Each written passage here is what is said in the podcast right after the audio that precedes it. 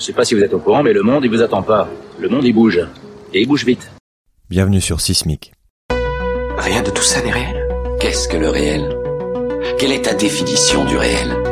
Chaque génération, sans doute, se croit vouée à refaire le monde. Notre savoir nous a fait devenir cyniques. Nous sommes inhumains à force d'intelligence. L'humanité est menacée dans ses fondamentaux. Tu dois trouver dans tes rêves l'avenir pour lequel tu as envie de te battre. Bonjour Mathieu. Bonjour Julien.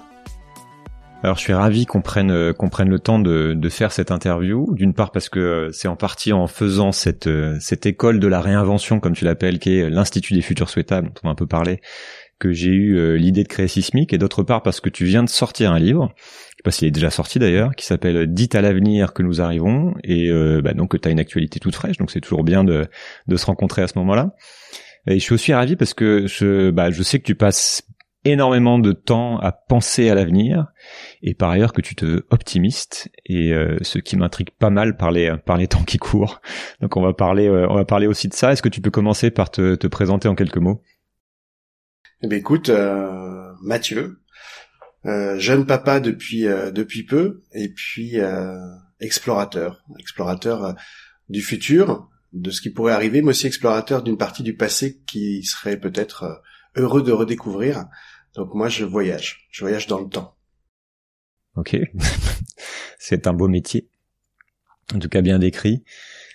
Donc tu as une formation d'historien et tu fais de la prospective. C'est-à-dire que tu passes ton temps à voyager dans le temps et notamment à penser au futur.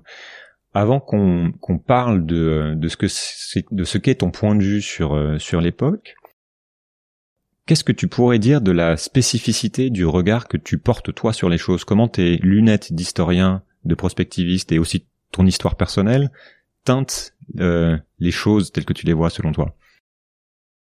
Je sais pas si c'est euh, si c'est une pensée originale. En tout cas, c'est une pensée singulière parce qu'elle est le fruit justement de d'une expérience qui est celle de l'histoire au service du futur. Alors pourquoi c'est une expérience singulière?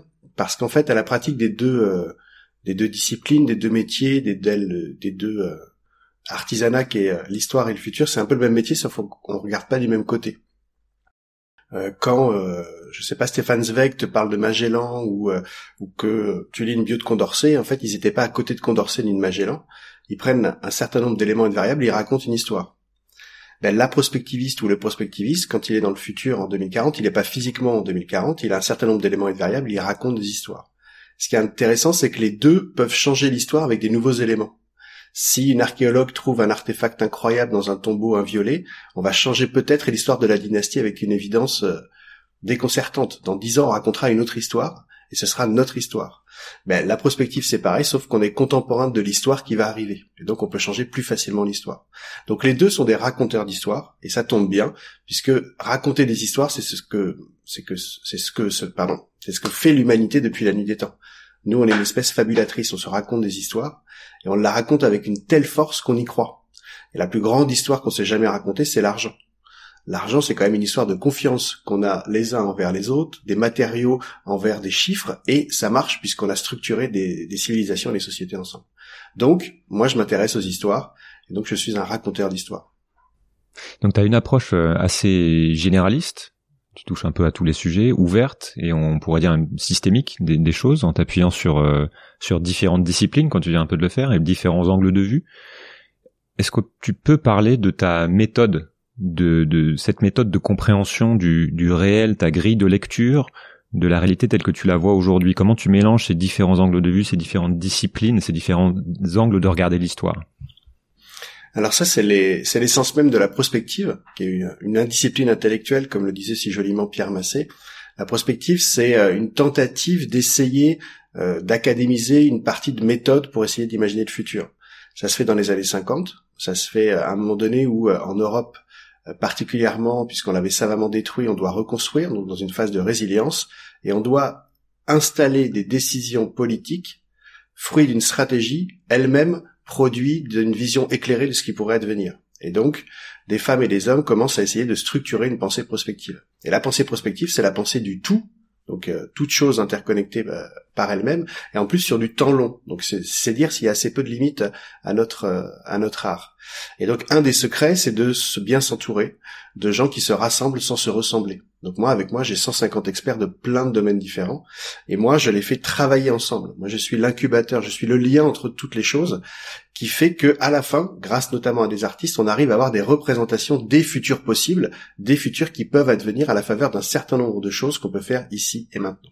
Et tout l'art, c'est de donner justement la potentialité à celles et ceux qui pourraient en faire quelque chose. Donc la prospective, c'est l'art d'éclairer celles qui, euh, ou et ceux qui vont prendre des décisions en, conscience. Et donc, on est euh, systémique, euh, on est aussi sismique, mais on est systémique, on est panoramique, on est holoptique, on l'appelle bien comme on veut, mais en effet, on travaille avec toutes les interconnexions de beaucoup de choses.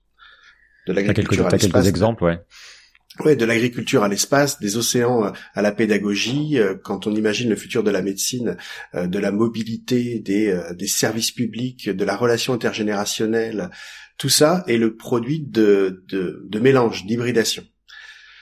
Et on voit bien d'ailleurs qu'on est dans un monde d'interdépendance maintenant. On n'est plus dans un monde de silos. On est encore dans un monde de silos, mais on sent bien que les interconnexions sont à travailler. Donc nous, notre métier, c'est justement travailler sur les interconnexions. D'accord, pour essayer d'appréhender euh, la, la, la, complexité des choses. La complexité du monde, exactement, qui se nourrit justement de cette interdépendance. Donc je voudrais qu'on qu'on qu'on entre un peu plus dans le dur. Est-ce que tu pourrais euh, nous parler de l'époque? En fait, qu'est-ce que tu pourrais dire sur notre époque? Est-ce qu'on vit une époque particulière et qu'est-ce qui la caractérise fondamentalement? Qu'est-ce qui caractérise ce qu'on est en train de vivre, pas forcément là tout de suite maintenant avec euh, avec, avec cet épisode Covid, mais plus généralement. Et qu'est-ce qu'on s'apprête à vivre dans, dans, les années à venir? Est-ce que euh, on a un tournant de l'histoire tel que tu le regardes? Évidemment, c'est, c'est, toujours plus facile à dire a posteriori, mais comment tu, quel regard tu portes sur notre époque? Alors, il y a déjà un préambule à, dire, c'est que moi, je suis un contemporain de l'époque, donc je suis pas plus lucide que toi. Je suis juste acteur de l'époque, par contre, comme toi et comme euh, tous les auditrices et les auditeurs. Et tu as raison de dire que l'histoire, elle se fait a posteriori, euh, évidemment. Euh, la Renaissance, les, les filles et les, et les, gars de la Renaissance, je suis pas sûr qu'ils sentaient en Renaissance le temps de la Renaissance.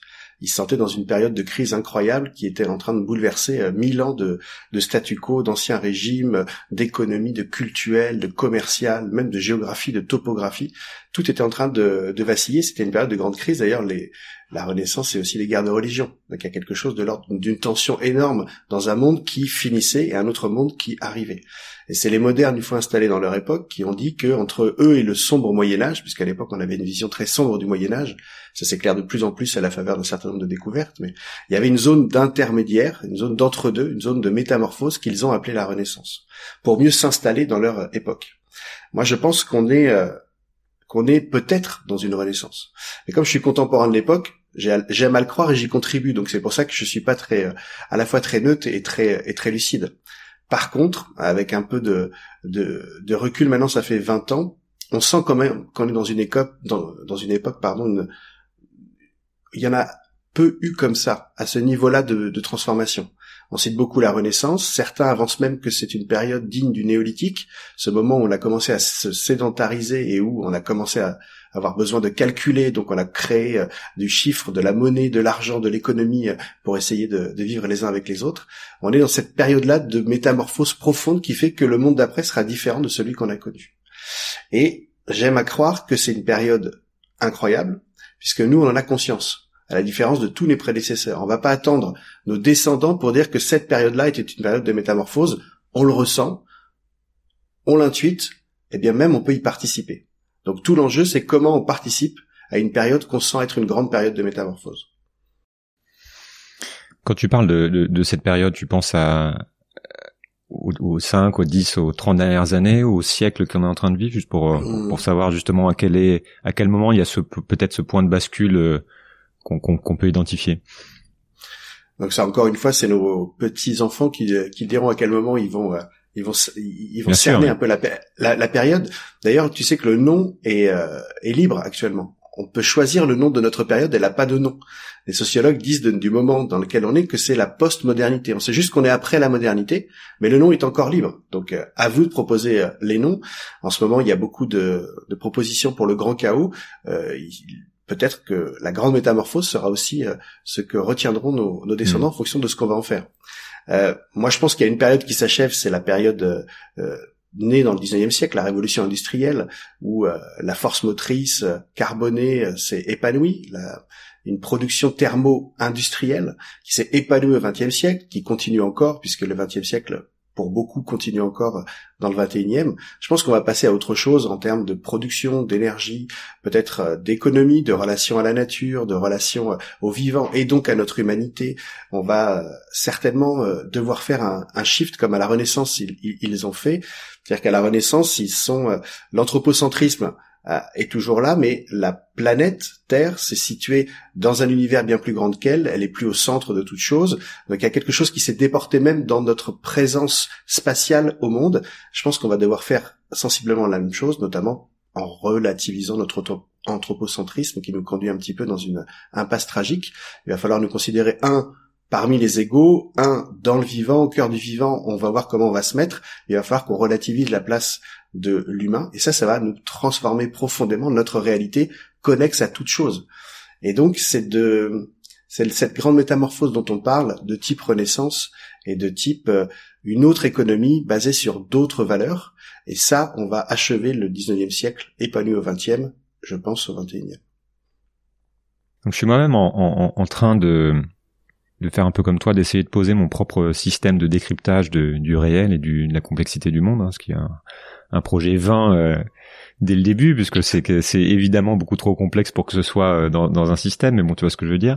Comment, est-ce que tu fais lien entre euh, ce qui est en train d'arriver au système Terre, c'est-à-dire le, ce franchissement des limites dont j'ai beaucoup parlé sur ce podcast, le réchauffement climatique, la disparition du vivant, avec ce qui se passe au niveau social, sociétal, économique, c'est-à-dire les crises économiques, l'inflation des dettes, la, la, la, montée des inégalités, les tensions diverses, etc. Et nos comportements individuels, ou même ce qui se passe dans, notre cerveau. Moi, c'est un peu les trois grands systèmes, partant du plus gros au plus bas, que je que j'aime bien avoir en tête. Donc, comme je dis, c'est évidemment très complexe, mais si on essaie d'identifier les, les grands liens, les grandes lignes de faille, ça, ça donnerait quoi?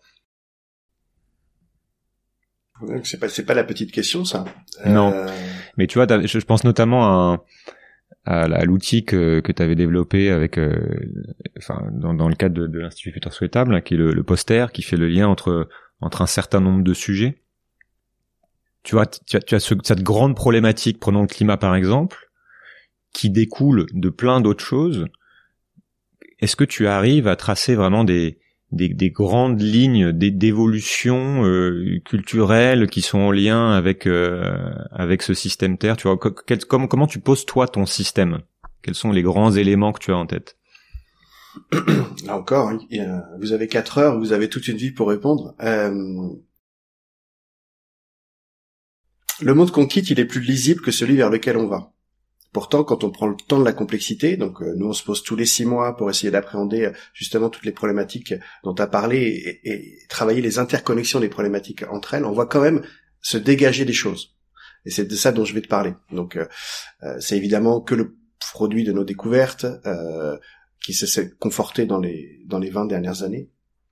Il y a quand même des convergences. Notamment les convergences, c'est que vraiment les le, le 20e, le 19e, le 18e, le 17e, le 16e siècle et certainement avant étaient un, étaient un, étaient les siècles où, euh, où les choses étaient en silo, où on a célébré l'indépendance des choses et où on a séparé les choses pour les comprendre.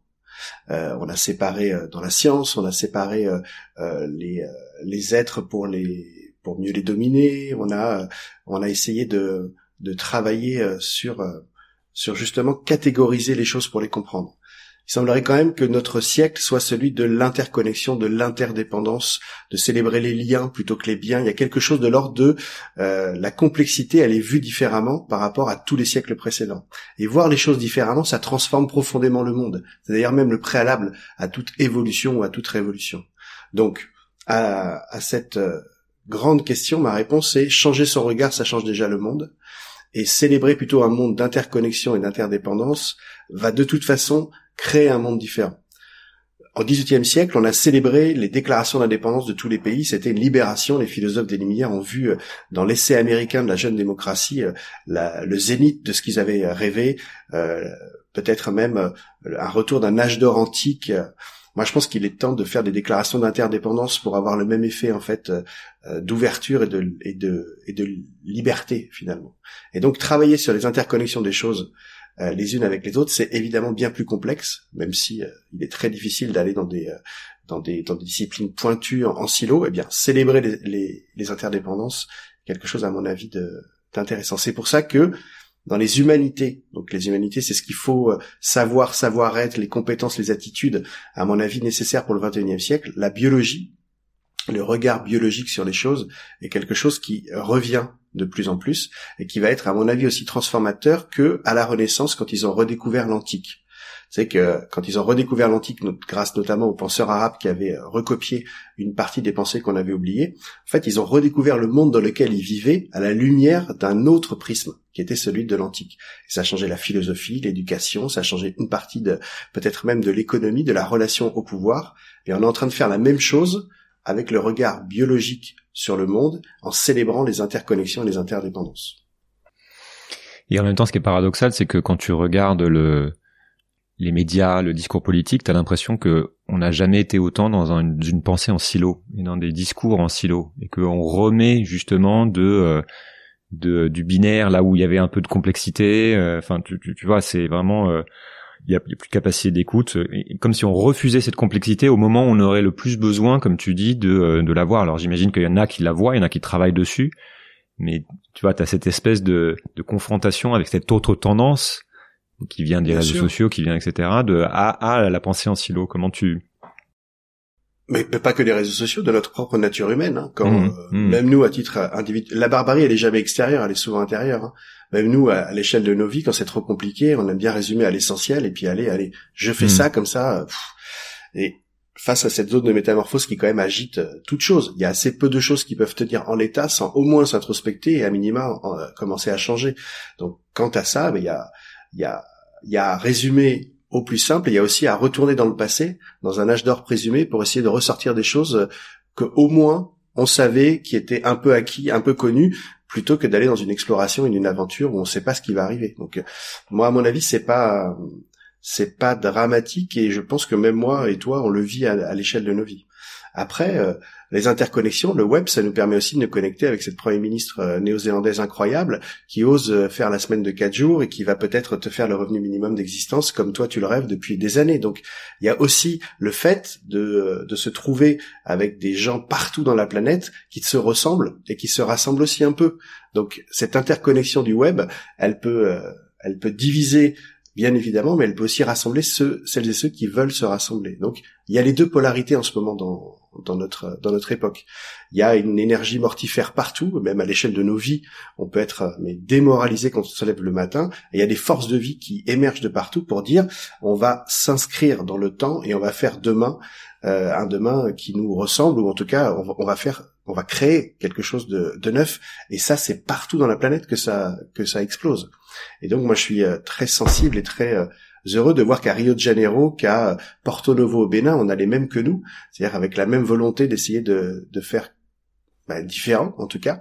Et sensiblement, on a un peu les mêmes trucs et les mêmes astuces. D'ailleurs, on, s'échange un certain nombre de, de, de, bons plans. Donc, ça nous rassemble tout ça. Il y a quelque chose de, ça va peut-être concrétiser le rêve qu'ils avaient au XVIIIe et au XIXe siècle de cette international finalement, de cette communauté humaine euh, ensemble. Non, et ça m'amène à, parler de euh, en, en, partant justement de cette espèce de, de, de dualité, d'affrontement qu'il y a entre euh, euh, la, enfin, la pensée en silo, la pensée complexe, euh, la pensée définitive qui dit voilà il y a, y a plus rien à faire, il y a pas le choix, et, et d'autres qui vont dire bah justement c'est trop complexe pour qu'on puisse prévoir quoi que ce soit, donc y a, ça reste encore ouvert.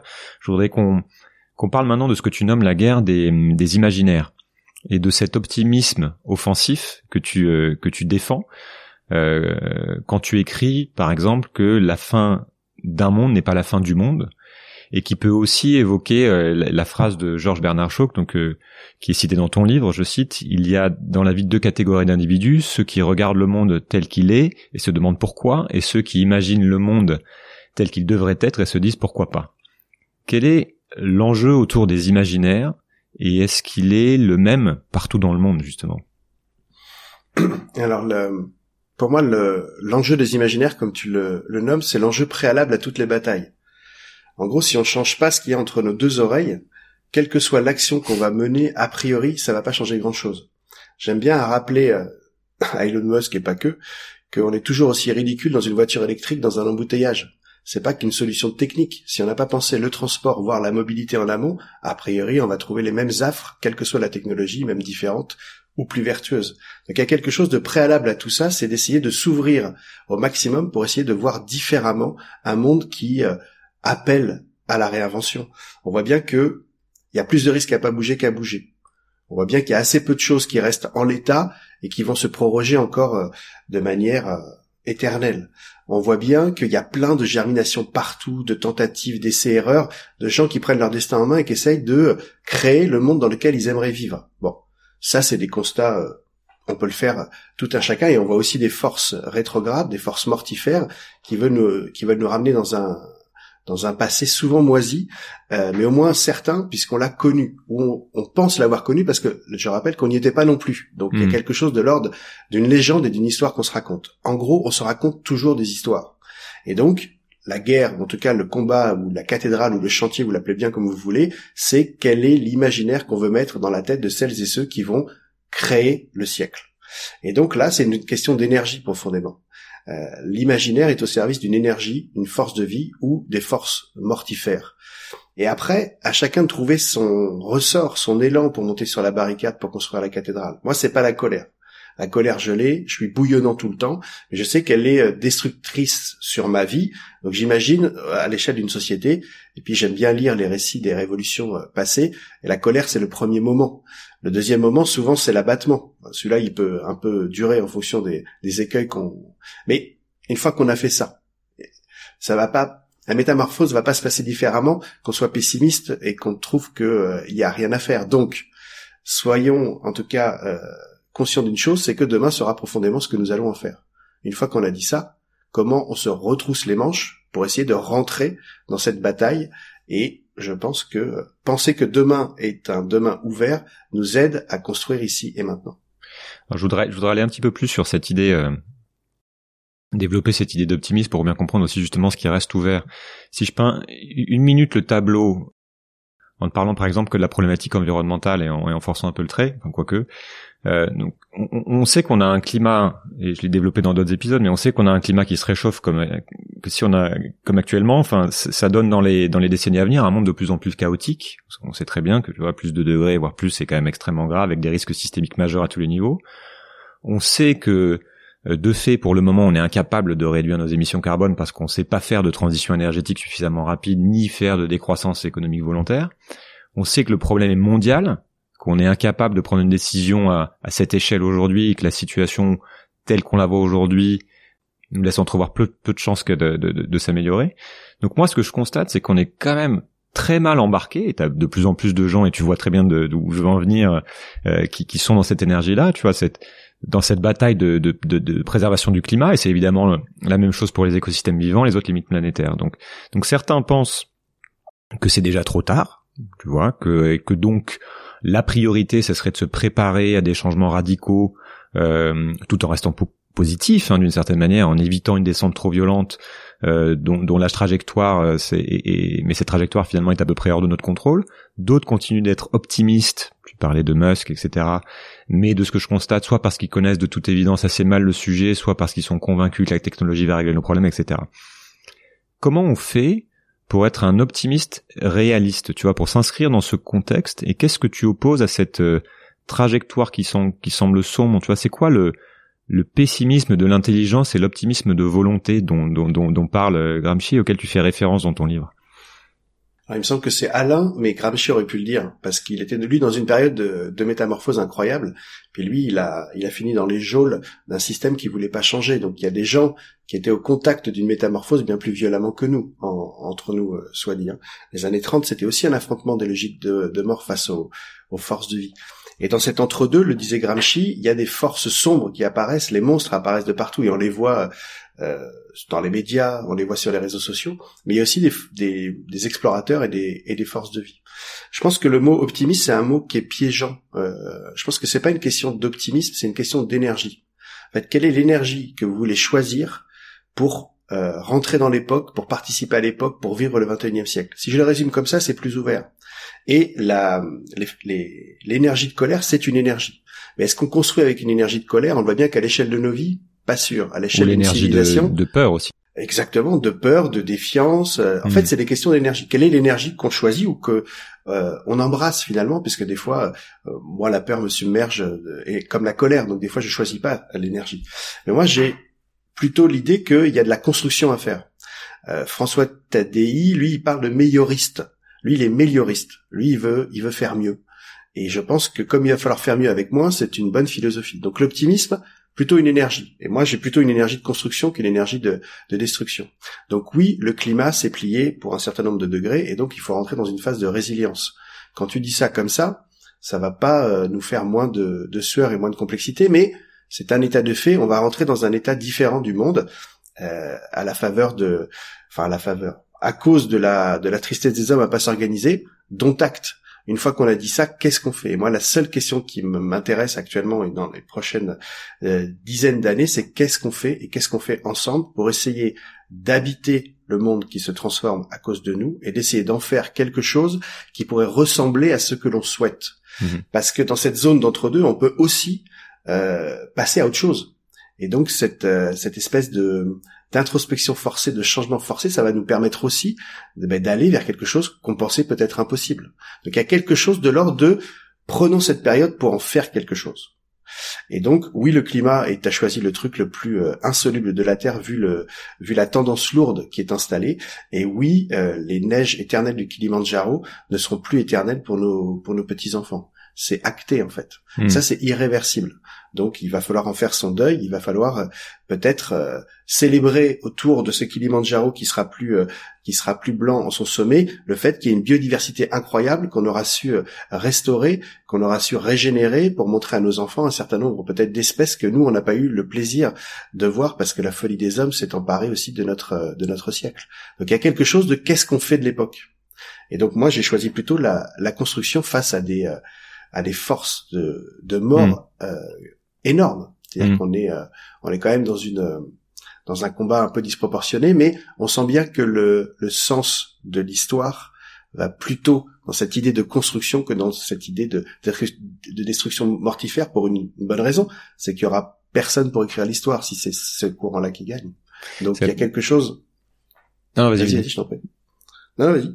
Non, je, je, je, repensais à, je trouve ça très intéressant ce que tu dis sur l'optimisme parce que je trouve que c'est effectivement un mot autour duquel il y a, il y a beaucoup de confusion et qu'on, il y a une espèce d'injonction encore hein, à, être, optimiste, tu vois. C'est comme s'il n'y avait pas le choix. Euh, être pessimiste, ça n'amène à rien, etc. Et, et, et c'est inscrire une forme d'optimisme dans un contexte euh, euh, qui se veut réaliste. Tu vois, par exemple, autour du autour du climat et de l'environnement, il y a toujours une forme de de, c'est-à-dire on prend pour excuse l'optimisme, comme excuse l'optimisme pour être dans une forme de déni par rapport à le, la transition énergétique, etc. Donc c'est intéressant de, de, de, te dire qu'on peut travailler sur euh, en, en, en, actant certaines choses et en essayant de trouver la bonne énergie pour aller agir par rapport à une problématique de résilience, par exemple.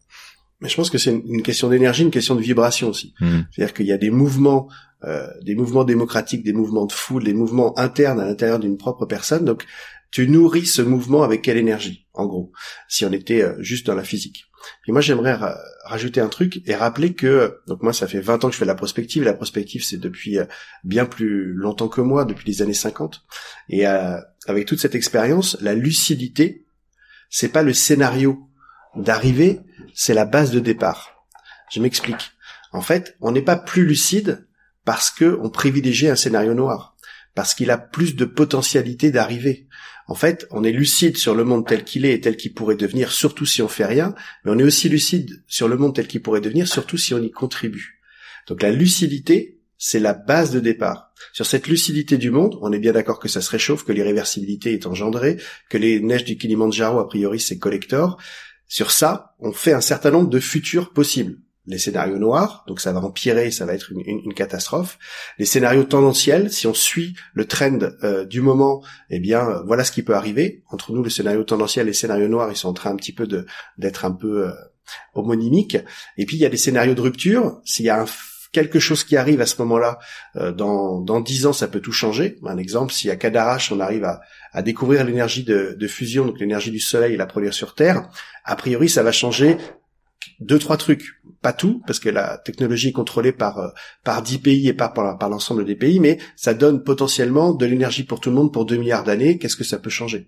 Et puis il y a le scénario souhaitable, à la différence des trois premiers qui prennent l'existant et qui le qui tirent un peu les courbes. Le scénario souhaitable, il part de la volonté de ce qu'on veut voir advenu à un horizon de temps en l'occurrence 2040 pour nous, et on voit en reculant tout ce qu'il y a à abaisser pour arriver à cette vision-là. Ça s'appelle de la stratégie. Là où je veux en venir, c'est que c'est pas une question d'optimisme, c'est une question de volonté. C'est-à-dire qu'est-ce qu'on veut pour demain? Et la question de la volonté en politique comme en économie, elle est souvent pas posée. On fait avec ce qu'on a. Mais l'avantage de penser et de désirer un futur, c'est de partir de son futur souhaitable, son futur advenu pour arriver ici et maintenant pour essayer d'éclairer des choix. Et donc, on disait avant que gouverner, c'était prévoir, on le dit encore. Moi, je pense qu'aujourd'hui, particulièrement dans, notre zone de métamorphose, gouverner, c'est vouloir. Et donc, on doit se poser individuellement qu'est-ce qu'on veut, l'exprimer clairement, et après, trouver la stratégie pour arriver à cette volonté. Au niveau individuel, au niveau collectif, et ça, ça s'appelle un projet politique. Dont on, manque un peu de ça. Euh, dans, dans, ce, dans ce contexte, sachant que, que le spectre justement des futurs possibles se referme un peu plus chaque jour. C'est quoi un futur souhaitable qui s'inscrive dans les dans, dans, la contrainte du réel? Et quelles sont quelles sont les forces profondes euh, pour, citer euh, Raymond Aron qui orientent dans une large mesure nos imaginaires, nos actions, nos actions politiques et qui pourraient nous empêcher de faire advenir ce futur? Tu vois, on, est contre quoi en fait? Alors moi, je veux bien te poser une question. Je sais pas si, si ça se fait chez Sismic, mais on ne pose jamais trop de questions à toi. Tu parles beaucoup de réel. C'est quoi le réel pour toi? Ah bah, j'ai fait un épisode dessus justement qui euh, qui, qui qui essaie de montrer que ne serait-ce qu'en physique euh, on a une difficulté à le définir.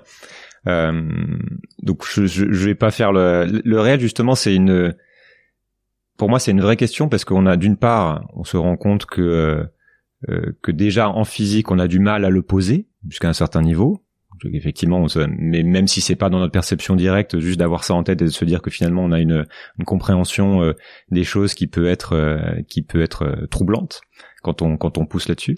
Et après le réel, effectivement, ce qu'il faut garder en tête, c'est qu'il est propre à chacun.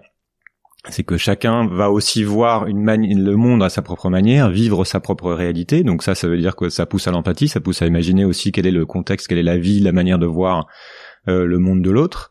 Mais fondamentalement, fondamentalement, moi, je me raccroche à la à, la science quand je parle de ça. C'est-à-dire que il y en a qui vont être qui vont parler de pseudosciences, de sciences, etc. Euh, je ne suis pas scientifique moi-même, donc je me raccroche à ce que disent la majorité des scientifiques sur un certain nombre de choses, et je me raccroche à euh, euh, la, pensée, la, la, raison, etc. pour essayer de déterminer justement ce que ce qu'on sait de manière certaine dans ce cadre scientifique et ce qui est du domaine de l'opinion. Euh, donc là, bah, typiquement, on a parlé du climat. Pour moi, ce que je mets dans la catégorie réelle, ça va être bah, le fait que la Terre se réchauffe, le fait que c'est dû à, l'homme, à l'homme, etc., etc. Je sais pas si ma réponse te convient. Non, bien, bien sûr, bien sûr. Donc, le, réel, c'est la lucidité du monde tel qu'il est. Hmm. Mais c'est pas le réel sur les trajectoires. La trajectoire, elle dépend quand même de la volonté humaine. Alors il y a, y a, des grands trends hein, sur le climat, je suis d'accord avec toi, mais ce que je veux dire, c'est que le réel de demain sera différent peut-être de celui auquel tu imagines. Bien sûr, mais je, je parle pas d'une traduction, je te dis justement, on a des contraintes réelles que l'on connaît aujourd'hui, un certain nombre de, de, de, forces, à commencer par les forces physiques, tout simplement, mm-hmm. euh, et puis des, des, des, choses bon, qui ne dépendent pas de la physique, mais euh, qu'on qu'on peut juger. Une réalité qu'on a, euh, Donald Trump est président des États-Unis, c'est là, c'est quelque chose de réel, donc on peut s'accrocher à ça, ça existe, ça sera peut-être pas vrai demain comment on fait dans ce cadre euh, qui paraît assez sombre justement pour construire des futurs possibles? Quelles, contraintes on se, on se, on se met? Est-ce qu'on est limité? Est-ce qu'on peut penser à tout? Est-ce qu'on peut partir dans l'utopie? Est-ce qu'il faut partir dans l'utopie? Et, et, et, justement ces forces, euh, ces, signaux forts ou signaux faibles, ces forces profondes euh, qui sont euh, qui sont très présentes aussi dans nos imaginaires et qui nous bloquent pour imaginer des futurs possibles, quelles sont-elles? Et est-ce qu'il faut lutter contre ça aussi pour pour débloquer les imaginaires? Et voilà pas si tu vois le sens de ma question. Tout à fait. Je le vois. Je, je vois très bien. C'est même euh, la, la quintessence de l'exercice. C'est comment on fait pour décoloniser, décoloniser, son imaginaire, en partie, en se basant sur des choses euh, qui vont euh, dans ce que tu appelles le réel. Le réel, ça va nourrir la stratégie. Ça va. On n'en a pas nécessairement besoin dans la première phase de la vision. On en aura besoin dans l'application de la stratégie du réel. Mais pour essayer de, de, de savoir où on veut aller, je pense qu'on peut se permettre, dans le premier temps, d'essayer de voir profondément ce, ce que, à quoi on aspire profondément. Si tu aspires à euh, vivre euh, en équilibre avec la nature dans un monde où l'intergénérationnel sera euh, plutôt bien géré, où euh, euh, les richesses seront reconsidérées et on prendra de l'importance sur des choses qui ne sont pas comptabilisées actuellement, où on pourra célébrer des valeurs nouvelles comme par exemple la congruence, où euh, l'homme politique qui euh, fera ce qu'il dit et qui dit ce qu'il fait sera plutôt mis en avant que celui qui euh, bah, fait différemment, on va dire, ou plutôt à l'ancienne. Si tu dis que dans l'éducation que tu veux voir dans tes petits enfants, eh bien, il sera proche de, à la fois de l'essentiel biologique, de l'histoire revisitée du monde, pas célébrée par les guerres, pas cette histoire avec la grande hache, mais célébrée par l'amitié qu'ont eu les peuples, peu importe. Ça, tu le poses. Et après, tu en parles. Et tu t'aperçois, et ça c'est ça la grande force de, dialoguer avec euh, des humains, qu'on n'est pas si singulier que ça, nous les humains, et qu'on rêve un peu tous de la même chose, quels que soient les continents, quelles que soient les générations. Si ce qu'on souhaite tous ensemble. D'ailleurs, la période du Covid a été très euh, favorable à faire un inventaire de l'essentiel. On a tous euh, manqué un peu de la même chose. On a tous manqué d'aller voir nos anciens et de leur dire qu'on les aimait. On a tous manqué de cette relation à l'autre kinesthésique. Eh bien, si ça, c'était un manque, ça peut devenir un besoin. Un besoin, ça peut devenir un projet. Et un projet, ça se mène. Une fois qu'on a exprimé la volonté, qu'on s'est vu, toi et moi et tous les auditeurs, qu'on est d'accord que euh, la relation à la nature, il faut la repenser, que la nature c'est important, eh bien, on se dit, qu'est-ce qu'il faut faire pour que je protège ça? Qu'est-ce qu'il faut faire pour que je réensauvage une partie du territoire français? Qu'est-ce qu'il faut faire pour faire des euh, revégétaliser la ville et la vie Et là, il y a une stratégie, différents moyens d'y arriver, et après, à nous, responsables politiques ou responsables de nos, de nos vies, de choisir. Et ça, la responsabilité de choisir une stratégie, ça s'appelle de la politique. Mais avant tout, il faut savoir ce que l'on ce que l'on souhaite, ce mhm. que l'on désire. Et je trouve qu'on parle pas de ça. Hmm. En fait, on fait avec l'existant. Mais ceux qui ont euh, Victor Schulcher qui a aboli l'esclavage, il n'a pas fait avec l'existant. Quand il a dit il faut supprimer l'esclavage, on lui a dit mais si on supprime l'esclavage, l'économie va tomber puisqu'on a toujours fait comme ça. Il a dit il faut changer l'économie. Et avant de changer l'économie, il faut changer même le regard qu'on a sur l'économie. C'est comme ça qu'on passe des sauts quantiques. On n'a pas toujours été dans le salariat. On n'a pas toujours fait avec du carbone. On n'a pas toujours, on n'a pas toujours, et on fera certainement différemment. Donc, à mon avis, le préalable, c'est de se dire, toi, moi, et les auditeurs et les auditrices, qu'est-ce qu'on veut dans l'avenir, et se donner les moyens d'y arriver. Je faire un petit aparté, tu as, un peu évoqué ça sur... Euh, euh, sur le niveau émotionnel pour savoir un peu comment ça se passe parce que ton, ton, ton métier en partie est d'amener euh, euh, des, personnes à devenir plus lucides au travers notamment l'Institut des futurs souhaitables plus lucides sur l'état du monde. Et ça implique donc de se prendre quelques claques euh, pour beaucoup. Quand on entre vraiment dans le dur on a on a quand même une une grosse tendance à devenir au moins dans un premier temps un peu plus pessimiste que ce qu'on était avant. tu vas avoir un peu le côté euh, le côté sombre qui nous est souvent un peu caché quoi. Comment toi, tu gères ça pour toi? Comment tu as traversé ça? Et comment tu fais pour accompagner les autres? Mais en fait, c'est tout à fait naturel. Et c'est vraiment une phase, euh, c'est une phase que tout le monde éprouve, quel que soit euh, l'âge, quel que soit... On a une phase de lucidité du monde qui est, euh, pour le coup, le réel. Euh, le vrai réel. Donc un des secrets, c'est que euh, si on est en collectif pour le faire, ça passe plus facile que si on est tout seul. Parce que si on est tout seul avec euh, nos peurs, nos angoisses, sans pouvoir les partager avec quelqu'un qui lui-même peut essayer de, de, te rassurer en disant mais moi aussi. Donc nous, on fait ça en, en caravelle. Donc comme tu l'as, dit à l'institut, vous étiez 26, 26 compagnons de voyage à travers la complexité du monde. C'est important d'être épaulé. Moi, je trouve. Et euh, une fois qu'on a vu le monde tel qu'il est, il est bon aussi, donc on a vu la forêt qui tombe, et elle est en train de tomber de partout, il est bien aussi de prendre le temps du temps. Et moi, je pense qu'il est urgent de prendre le temps. Ça, c'est l'autre secret. C'est qu'il n'y a pas, euh, euh, même avec euh, ton podcast incroyable, même si tu collectionnes tous les podcasts, il faut quand même prendre ce temps pour soi. Et donc, la maturité est le produit du temps qu'on s'accorde sur ces problématiques. Donc, nous, on prend le temps de la complexité. Et quand on prend le temps de la complexité, on voit émerger toutes ces jeunes pousses qui sortent de terre, qui feront la prochaine forêt. Et il n'y a pas une forêt puis une autre, il n'y a pas une révolution, il y a une évolution, une forêt dans une autre, et on est à ce moment-là de notre histoire commune de l'humanité où plein d'arbres tombent, qu'on a toujours connus, qu'on pensait être là encore pour euh, des milliers d'années, il y a plein de jeunes pousses qui sortent. Alors les jeunes pousses, elles sont fragiles. Hein. Il suffit que des bottes de fascistes euh, arrivent à les piétiner pour qu'elles euh, meurent, évidemment, mais elles sortent de partout à travers la planète. Et quand on enlève l'humus, donc quand on décortique, quand on va au fond, quand tu le fais avec euh, ton podcast, on voit qu'elles sont interconnectées les unes avec les autres. Donc il n'y a pas de vérité dans le monde de demain, mais il y a des convergences. Et donc célébrer ces convergences, y contribuer, voire y apporter sa propre pierre, ça va accélérer la naissance de la forêt qui vient, à mon avis, qui va être euh, une forêt encore euh, vierge, puisqu'on peut choisir un peu sa, sa destinée. Donc oui, la forêt, elle tombe, et oui, dans la nature, il faut qu'une forêt tombe pour qu'une autre apparaisse. Donc ça, c'est déjà relativiser le fait qu'il y a un monde qui meurt et un monde qui naît, et on est dans ce moment-là, il n'y a pas un monde puis un autre, il y a un monde dans un autre, et donc il y a les deux forces, encore une fois, c'est des questions d'énergie, qui sont concomitantes. Je voudrais qu'on parle du, du, du passage à l'échelle, enfin, de comment on fait advenir justement cette, cette, cette transition.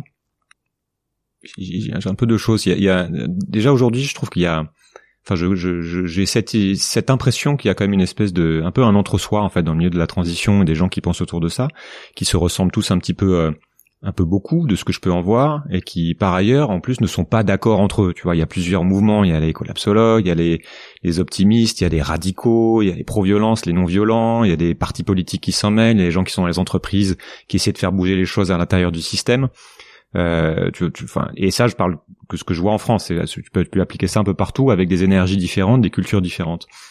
Comment on fait concrètement pour qu'un un nouveau projet de société émerge, sachant qu'il est déjà super dur de créer un, un, un, consensus, tu vois, entre des gens qui sont d'accord pour dire qu'il y a quelque chose à faire? Et ça amène une, une question plus large, euh, même si je suis curieux d'avoir ton point de vue sur cet écosystème-là, qui est est-ce qu'on peut changer le monde en fait Est-ce que c'est pas un truc qui nous dépasse fondamentalement? Vu la complexité, vu le, le, euh, l'aspect systémique du, des, problèmes actuels, est-ce que euh, est-ce qu'on n'est pas un peu dans ce mythe de changement de monde? Est-ce qu'il n'y a pas, euh, tu vois, le truc il faut, faut se laisser porter, essayer de, de voir où ça va, tu vois? Tu vois le sens de ma question encore une fois, je pense. je vois très bien. Donc évidemment on peut pas changer le monde, mais on peut y contribuer, tu vois? il faut être toute force relative. Par contre, on peut changer son monde. Et commencer à changer son monde, ça commence à changer le monde. Parce que on n'est pas euh, on n'est pas deux, euh, trois, trois mille, quatre mille, on est cinq mille, on est des millions et des centaines de millions à se poser les mêmes questions, à en partie faire des premiers pas. Pour certains, à changer radicalement un certain nombre de choses. C'est pas un phénomène marginal. Ça, ça l'était peut-être il y a 20 ans. Il y a 20 ans, on nous traitait euh, d'utopistes pour nous dégager du sérieux des discussions. Aujourd'hui, il y a des forces de vie de partout. Donc il y a quelque chose de l'ordre de, c'est plus, c'est plus une anomalie, c'est une nouvelle aventure. Il y a quelque chose de cet ordre-là. Après, sur la sur la richesse de la biodiversité de notre écosystème, puisque on peut le voir aussi comme ça, peu importe euh, ce qui te fait venir sur le chantier de la cathédrale, la seule question qui moi m'intéresse, c'est qu'est-ce que tu veux y faire, qu'est-ce que tu peux y faire et comment tu y contribues. Et donc si tu viens avec une énergie de, de colère, de feu, euh, d'eau, euh, une, une, énergie cool, une, une, énergie de violence, il y a quelque chose de l'ordre. De toute façon, il y a tellement de choses à faire, mhm. on a tellement besoin de réinventer toutes choses, il y a tellement besoin d'expérimentation que vas-y, vas-y. Et si tu joues le jeu de donner tes euh, ton expérience, que ce soit un échec ou un succès, ça, ça nous va. Tu feras gagner en, en augmentation le niveau général de toutes celles et ceux qui veulent faire différemment. Donc, qu'est-ce qu'on fait est la seule chose qui m'intéresse. Le comment tu le fais est intéressant empiriquement parce qu'on n'est pas à l'abri d'avoir des bonnes inspirations euh, de euh, de guerriers maoris euh, qui font une relation intergénérationnelle différente. Donc ça, ça m'intéresse. Et après, on est en responsabilité de faire bien ce qu'on veut. Mais il y a tellement de choses à faire en ce moment pour changer d'époque que allez-y prenez l'énergie que vous voulez et faites, faites, faites et faites. Vous serez déjà pas seul. Et en plus, empiriquement, on n'est pas à l'abri de, de trouver des, des, des choses. Quant à changer le monde, Je pense qu'en effet, le monde y changera de toutes les manières, mais justement, toutes les manières, moi, sont pas souhaitables. Si c'est encore pour rentrer dans un grand chaos et faire une résilience et, encore faire comme euh, euh, le Conseil de la résistance a fait les jours heureux après une catastrophe, je préférerais penser les jours heureux avant la catastrophe généralisée. Ce serait vachement original d'ailleurs, parce qu'entre nous, une résilience après un chaos, c'est ce qu'on a toujours fait. Donc là, on est dans une phase de métamorphose. Eh bien, essayons de mettre le programme des jours heureux à l'intérieur de cette métamorphose, parce que on peut encore en douter, mais je pense pour ma part que demain sera profondément différent d'aujourd'hui. C'est pas c'est pas une lapalissade que, que de dire ça. C'est quelque chose de de profondément libérateur. Hmm. En fait, on n'a pas de choix. Hein.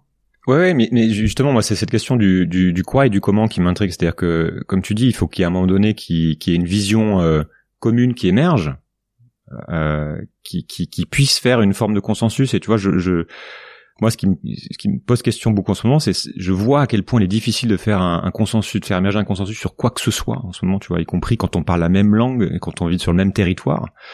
Comment on fait pour que tout le monde soit d'accord sur ce qui est désirable ou non? Ça, enfin, tu vois, tu mets trois personnes dans la même pièce, ça va pas. Évidemment, il y a des, des choses en commun, comme tu comme tu l'as dit, mais tu vois, par exemple, beaucoup aujourd'hui vont dire que ce qui est désirable, bah, c'est de gagner beaucoup d'argent, euh, c'est de voyager à l'autre bout du monde, c'est ou simplement manger une côte de bœuf. Euh, et on peut pas remplacer, on ne peut remplacer un désir que par un autre désir. Donc concrètement, par quoi je substitue ces désirs culturellement très ancrés et où est-ce que ça se passe? C'est forcément du politique, c'est hacker la culture euh, de manière massive. Je, tu vois comment comment c'est quoi les, les, les armes de l'action? Il y en a plein. Hein. Euh, là, pour le coup, les armes, les armes de construction massive, il y en a, mais vraiment pléthore, en fonction de ce que tu veux faire et du niveau de l'importance et du périmètre. Après, euh, puisque tu veux, tu veux hacker la culture, moi je trouve que c'est un bon, euh, c'est un bon moyen. Hein.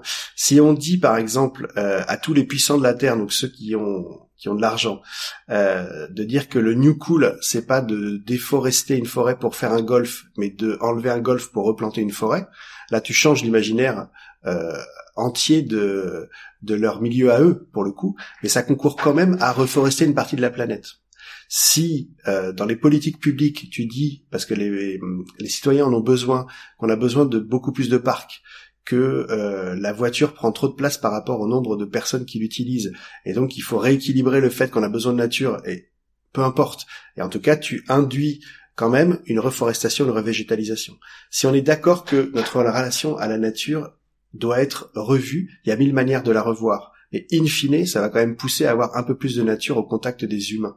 Et donc, peu importe la manière, si dans l'entreprise ils veulent mettre des ruches, ou s'ils veulent faire un congé sabbatique pour essayer de planter euh, je ne sais quoi sur un ancien euh, site industriel, grand bien leur face. À la limite, à eux de trouver la vie qui va avec cette convergence qui est de notre relation à la nature, elle a été hors sol pendant euh, les Trente Glorieuses et bien, et bien plus tôt. Il faut qu'on se replonge une partie dans le sol. Je pense qu'il y a quand même des, des convergences et le Covid, encore une fois, est une période assez incroyable. C'est d'ailleurs peut-être le premier phénomène mondial euh, connu et reconnu. C'est-à-dire que même la, Seconde Guerre mondiale, elle n'était pas vraiment mondiale. Là, le Covid, il semblerait que ce soit le phénomène qu'on a tous vécu. On a tous vécu ce moment d'isolement et ce moment de temps forcé, temps subi, temps choisi, temps accepté, peu importe. Mais on a fait une pause. Et dans cette pause, on a fait un inventaire. Et moi, je fais le pari que dans cet inventaire, les cinq trucs qui nous ont manqué, à peu près tous, on a manqué des mêmes choses. Et donc se dire ça, c'est quand même se converger vers quelque chose. Après, comment on fait plus de nature en ville? Encore une fois, il y a mille manières. Et je suis sûr qu'à Hong Kong, il y a plein de choses qui sont faites incroyables qu'on pourrait euh, faire à Clermont-Ferrand, peu importe. Donc, célébrer plutôt les convergences que les divergences. C'est ça moi qui me trouble justement en ce moment, c'est que, que je vois euh, je vois tout à fait l'idée, mais je vois pas du tout le truc se mettre en place. Et je vois je vois plutôt les les forces de, de, de de résistance par rapport à tout ce que tu dis, qui se, qui ont tendance à se renforcer, même s'il y a de plus en plus de gens qui vont dans, dans cet autre mouvement. Donc ça veut dire que, tu vois, tu vas d'avoir des gens qui vont dire en fait ça ne se fera pas de manière consensuelle, donc il va falloir forcer ce changement culturel de manière presque autoritaire, tu vois, ce qu'ils font dire à certains, euh, caricaturer euh, en, de dangereux, euh, de dangereux fascistes verts ou autres euh, ceux qui ceux qui veulent faire ce genre de choses. T'en as d'autres qui, te qui te disent que ben non mais ça prendra le temps qu'il faudra mais ça ne peut que marcher que de manière tu, tu vois ce que je veux dire? C'est au-delà de l'idée, et je comprends bien le, le, le, mécanisme que tu évoques, mais on est face à des, des, des forces culturelles, médiatiques, des choses en nous qu'on a depuis depuis tout petit qui sont euh, qui sont très très difficiles à, à, à désintégrer que je j'ai du mal à voir par quoi ça passe en fait. Est-ce qu'il y a des points d'acupuncture? Est-ce que c'est prendre le pouvoir politique? Est-ce que c'est s'engager euh, euh, localement dans sur son territoire parce qu'on se dit que ça prendra tout le temps à passer par le politique? Euh, tu, tu, vois? Ah ouais. Mais on, on peut remplacer de, ta locution par et. Hein. C'est ça et ça et ça et ça. Si tu es chef d'entreprise, quelle que soit la taille de ton entreprise, tu peux quand même participer de cette métamorphose du monde à ton niveau.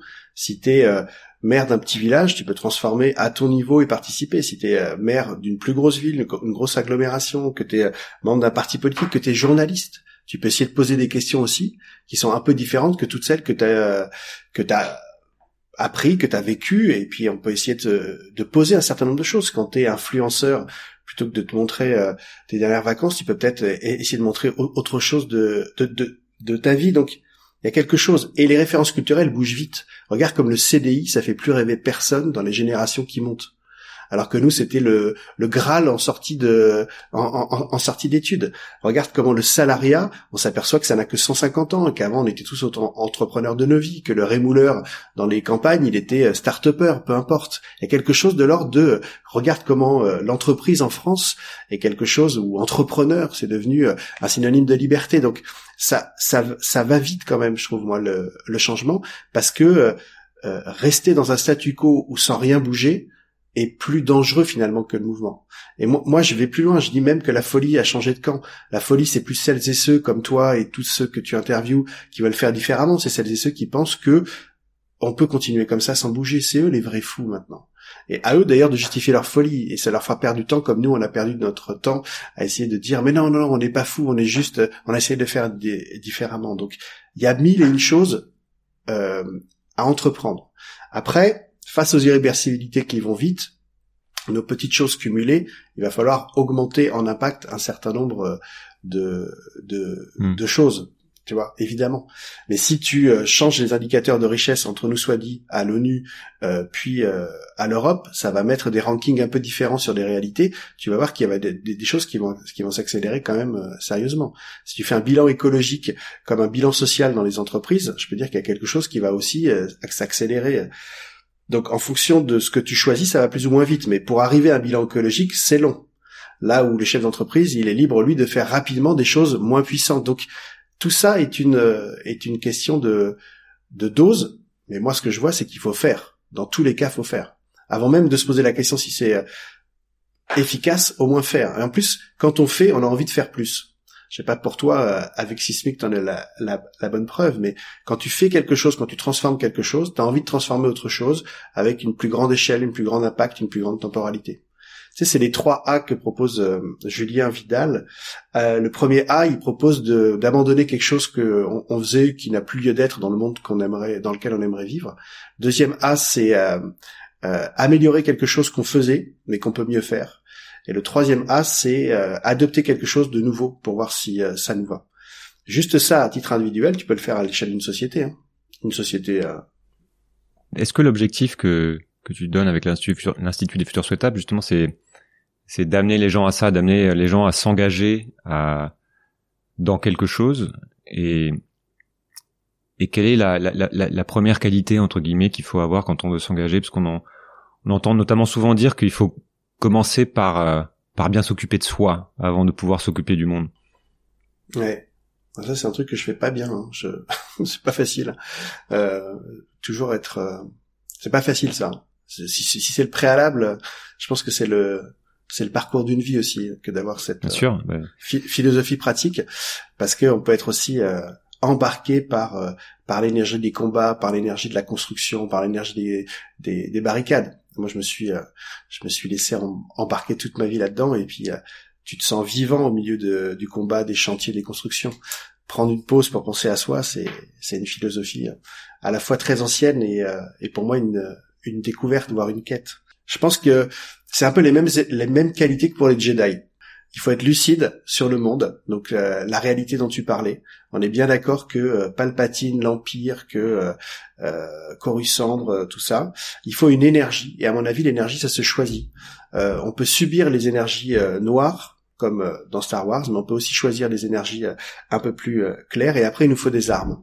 Il nous faut des armes de construction massive. Eux, ils, ils y vont pas avec un canif. Ils ont ils ont un sabre laser et des armes, c'est des choses à faire pour transformer les choses, qu'on soit dans une entreprise, dans une famille, dans une collectivité. Et donc, quant à ce, ce, ces trois trucs-là, il y a une chose qui manque, mais là, on est, on est, on est plus en, en raréfaction, c'est qu'il faut pas être tout seul. Il faut pas être tout seul Jedi face à, à la horde de, de je sais pas quoi en face. Et là, on est de plus en plus, en tout cas, il y a plein de Jedi de partout. Des Jedi de, euh, de 5 ans comme des Jedi de 95 ans, ça n'a pas d'âge cette histoire-là. C'est juste une énergie de vie. Donc on est moins esselé. Avant on pouvait se sentir anormal dans un monde qui nous plaisait pas, là on se sent explorateur du monde tel qu'on aimerait qu'il soit. Ça c'est une énergie de... c'est une aventure, c'est une aventure humaine incroyable. Moi je pense que c'est une des grandes aventures d'ailleurs que que peut-être on nous reconnaîtra dans la dans le futur.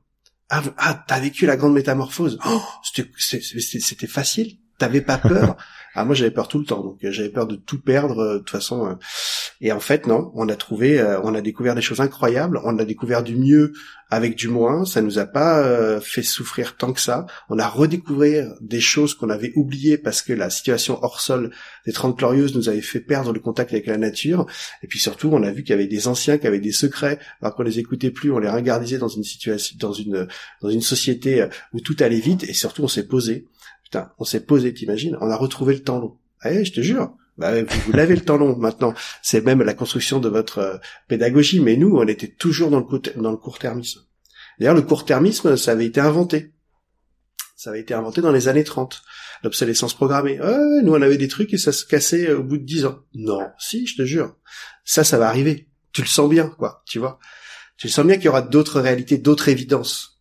Et là, on est en train de choisir nos évidences de demain, si tu veux avec les limites de la biosphère qu'on a amplement empiétées par notre folie. On, va, on arrive sur la fin avec trois questions euh, comme euh, comme tu le fais avec les intervenants euh, de, de, de l'IFS, qui sont pas exactement les mêmes, mais quoique. Qu'est-ce qu'on ne voit pas venir? Quelles sont les bonnes nouvelles du, du futur qui te donnent espoir? Tu en as un peu parlé, mais on devrait finir là-dessus. Deuxièmement, quel est l'enjeu des enjeux selon toi? Et on finira par, par les livres. Euh, les bonnes nouvelles du futur. Ouais. Donc les bonnes nouvelles du futur, c'est les bonnes nouvelles que je suis allé euh, prendre euh, dans le futur. Par exemple. Ouais, comme ça. Ouais. Ah ben moi, les bonnes nouvelles du futur, c'est c'est c'est quand c'est quand à l'éducation nationale, ils ont mis des cours du futur à côté des cours d'histoire. C'était mon rêve. Et ils ont fait ça justement dans pas longtemps, c'était à, c'était à la fin des années euh, des années 20 parce que tu te rappelles qu'on a eu des années 20 nous aussi au 21e siècle hein, alors que nous quand on est né les années 20, elles étaient bien marquées euh, au 20e siècle. Donc c'était les années 20 et ils ont eu des cours du futur à côté des cours d'histoire et ça a libéré l'imaginaire d'une génération entière de petits humains qui sont qui ont profondément cru que demain serait ce qu'ils allaient en faire. Et donc ça les a libérés dans leur euh, initiative, dans leur potentialité. T'imagines qu'avant ça, on expliquait le présent à la lumière du passé. Alors moi, moi j'aimais bien, j'aimais bien l'histoire des Mérovingiens et tout ça, tu vois. Mais euh, là, on expliquait le présent à la lumière de ce qui pourrait être. Et ça, ça a changé le regard de toute une génération humaine. Incroyable. C'est ma meilleure nouvelle du futur, ça. Ok. Euh, l'enjeu des enjeux. Pour moi, l'enjeu des enjeux, tu sais, c'est cette phrase que je vous répétais beaucoup à, à l'institut quand tu l'as fait, si le Dalai Lama et Mère Teresa jouent au Monopoly, la fin est toujours la même, c'est pas un problème de joueur, c'est un problème de jeu. Donc l'enjeu des enjeux, c'est de redesigner le jeu, et pas seulement transformer les joueurs. Parce que toi et moi, on est très sympathiques, on est même très gentils, je te connais bien. Euh, on peut jouer au Monopoly, il y aura deux perdants, celui qui a tout et celui qui a rien. Parce que c'est le design du jeu qui nous conduit à cette fin-là. Si on change pas en amont la structure même du jeu, donc le jeu politique, le jeu de la gouvernance mondiale, le jeu même des entreprises, une entreprise c'est pas fait que pour faire des profits, sinon c'est mortifère, eh bien c'est redesigner le jeu qui fait société, qui est pour moi l'enjeu des enjeux. Deux livres qui t'ont euh, particulièrement marqué, qui t'ont construit ou que que tu recommandes à tout le monde de, de lire par rapport à ce qu'on vient de dire ou ou autre? Ouais, ouais, bien sûr. Euh... Donc le passeur de lumière de Bernard Tirsiot. C'est la quête d'un apprenti verrier dans la, le, Moyen Âge de la fin des cathédrales. Et à travers, euh, donc sans divulgacher évidemment le, euh, l'essence du livre, c'est la quête euh, d'un humain à travers la quintessence de son art qui n'est que le reflet de ses aspirations. Et l'autre, c'est le siècle bleu de, Jean-Pierre Gou parce que parce que c'est un thriller écologique et je trouve qu'il met de l'aventure dans notre histoire. C'est-à-dire qu'il y a une aventure palpitante, il y a des forces en présence qui veulent vous défoncer, il y a des gens qui veulent même vous tuer, vous euh, ridiculiser, c'est vraiment dangereux de penser différemment, mais en plus il y a des, gens qui vous aident, des gens euh, secrètement qui vous aident, il y a une conspiration mondiale de gens qui veulent faire mieux, enfin il y a quelque chose de l'ordre de, l'épopée, et je trouve que c'est le premier livre qui a montré de l'aventure dans nos discussions qui étaient plutôt cérébrales ou plutôt très euh, kinesthésiques ou très, ou très yogi, là il y a une aventure. On est on est des, des Jedi euh, du, du 21e siècle quand on parle de ces sujets-là. Merci beaucoup Mathieu.